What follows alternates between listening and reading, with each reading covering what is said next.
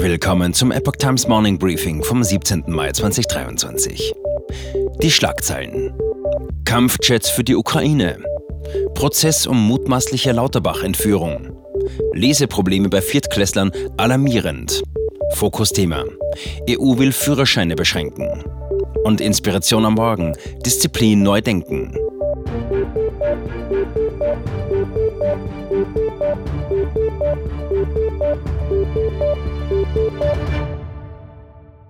Großbritannien und die Niederlande planen, die Ukraine mit Kampfflugzeugen auszustatten. Dafür soll eine internationale Koalition aufgebaut werden. Der britische Premierminister Rishi Sunak und der niederländische Regierungschef Mark Rutte haben sich gestern beim Gipfeltreffen des Europarats auf dieses Vorgehen verständigt. In den vergangenen Tagen hat der ukrainische Präsident Volodymyr Zelensky in mehreren europäischen Ländern um militärische Hilfe und den Aufbau einer Kampfjet-Koalition geworben. Die NATO-Staaten hatten die Forderung der Ukraine bisher abgelehnt. Heute soll beim Gipfel des Europarats ein Register für die Erfassung der Kriegsschäden in der Ukraine ins Leben gerufen werden. Bundeskanzler Olaf Scholz hat der Ukraine zugesichert, den EU-Beitritt voranzutreiben. Dies gelte auch für die Länder des westlichen Balkans, Moldau und möglicherweise Georgien. Heute beginnt vor dem Oberlandesgericht in Koblenz der Prozess um die geplante Entführung von Bundesgesundheitsminister Lauterbach. Angeklagt sind fünf mutmaßliche Drahtzieher aus der Reichsbürgerszene. Darunter ist eine 75-jährige Lehrerin, die als ideologischer Kopf der Gruppe gilt. Die Anklage wirft ihnen vor, eine Terrororganisation gegründet und eine schwere staatsgefährdende Gewalttat vorbereitet zu haben. Ihr Ziel war es, bürgerkriegsähnliche Zustände in Deutschland herbeizuführen, um die Demokratie zu beseitigen und die Staatsgewalt zu übernehmen. Sie planten unter anderem Gesundheitsminister Karl Lauterbach während einer Live-Talkshow zu entführen. Ein verdeckter Ermittler des Landeskriminalamts Rheinland-Pfalz gehörte ebenfalls zur Gruppe. Über Monate hinweg war er im unmittelbaren Umfeld der Beschuldigten tätig, wie der Bundesgerichtshof mitgeteilt hat. Die Grünen haben zum Prozessauftakt verstärkte Maßnahmen im Kampf gegen Rechtsextremismus gefordert. Die parlamentarische Geschäftsführerin Mihalic und die Innenpolitikerin Kahn betonten, dass der von Verschwörungsideologien getriebene Rechtsextremismus die größte Bedrohung darstelle. Das Bundesinnenministerium müsse eine Gesamtstrategie entwickeln, an der die gesamte Bundesregierung mitwirken solle.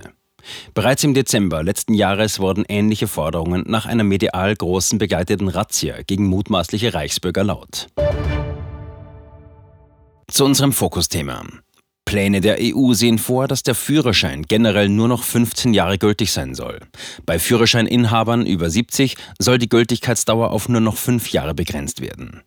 Im Fünfjahresrhythmus müssten sie dann ihre Fahrtauglichkeit nachweisen. Ziel der Maßnahmen sei es, die Zahl der Verkehrstoten bis auf Null zu bringen. Aus der Linkspartei kommen Vorwürfe der Altersdiskriminierung. Auch der ADAC spricht sich gegen ein generelles Misstrauen älteren Verkehrsteilnehmern gegenüber aus, wie es im EU-Vorschlag zum Ausdruck komme. Der Automobilverband argumentierte, dass gerade ältere Autofahrer sich im Regelfall durch einen situationsangepassten Fahrstil sowie vorausschauendes Fahren auszeichneten. Sie würden riskante Manöver vermeiden. Des Weiteren sind neue medizinische Mindestanforderungen geplant, die erfüllt werden müssen, um einen Führerschein zu erhalten oder behalten zu dürfen. Diabetiker sollen beispielsweise alle zehn Jahre ihre Fahrtüchtigkeit überprüfen lassen. Auch bei Herz-Kreislauf-Erkrankungen, neurologischen Beschwerden oder regelmäßigem Alkoholmissbrauch sollen erhöhte Anforderungen gelten. In Deutschland gibt es bereits jetzt zusätzliche Sicherheitschecks für solche Fälle. Die Grünen betrachten die EU-Pläne als nächsten Schritt in Richtung Verkehrssicherheit und Fahrtauglichkeit.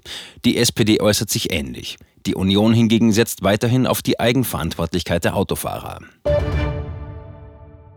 In deutschen Schulen hat jedes vierte Kind in der vierten Klasse Probleme beim Lesen. Das zeigt die gestern veröffentlichte internationale IGLU-Studie. Zwischen 2016 und 2021 hat die Lesekompetenz besonders stark nachgelassen. In diesen Zeitraum fallen auch die von der Politik durchgesetzten Corona-Schulschließungen. 25 Prozent der Kinder erreichen demnach nicht das Mindestniveau, das nötig wäre für die Anforderungen im weiteren Verlauf der Schulzeit. Bei der vorherigen IGLU-Erhebung, die Ende 2017 veröffentlicht wurde, lag der Anteil der Kinder mit deutlichen Leseproblemen noch bei 19 Prozent.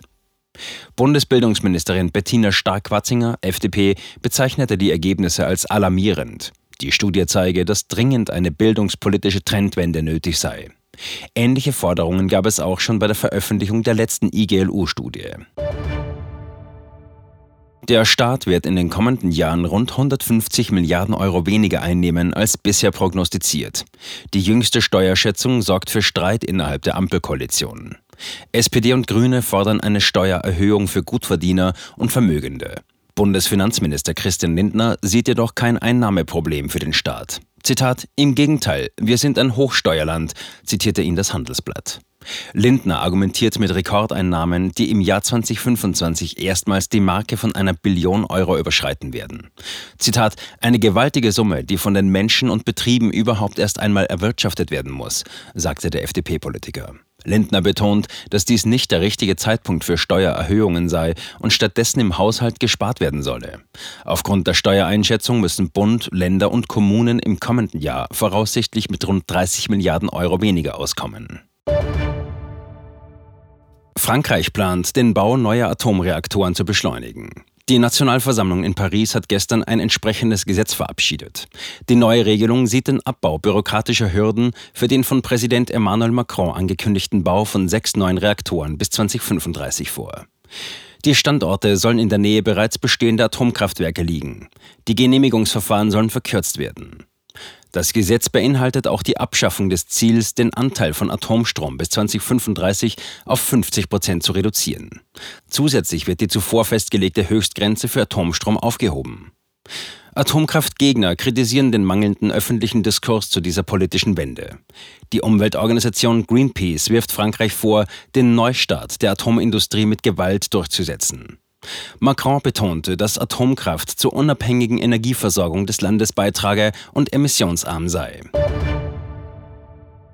Disziplin. Oft wird damit Gehorsam und Zwang assoziiert. Aber heute soll sie auf eine neue Art und Weise betrachtet werden. Disziplin ist Freiheit, vielleicht sogar die größte Freiheit. Denn es geht nicht darum, das zu tun, was einem gesagt wird, sondern diszipliniert das zu tun, was man selbst möchte. Disziplin ermöglicht es, Unangenehmes zu überwinden und an sich selbst zu wachsen. Jeder Mensch hat eine besondere Gabe, die durch Disziplin entfaltet werden kann. Rituale spielen dabei eine wichtige Rolle. Manch einer meditiert am Morgen, ein anderer hört klassische Musik am Abend. Beides hilft zur Ruhe zu kommen, sich selbst zu finden und seine innere Entwicklung zu fördern. Die Einstellung, mit der man ein Ritual praktiziert, ist hier entscheidend. Es geht nicht nur darum, was man tut, sondern auch darum, warum und wie man etwas tut. Disziplin sollte nicht mit blindem Gehorsam verwechselt werden. Vielmehr sollte sie als ein Weg zur größten Freiheit betrachtet werden, die Freiheit, dem eigenen Herzen zu folgen. Das war das Epoch Times Morning Briefing mit Alexander Sieber. Die Epoch Times steht für Aufrichtigkeit und Neutralität im Journalismus. Bitte unterstützen Sie unsere Arbeit mit einem Abonnement und empfehlen Sie uns weiter. Thank you.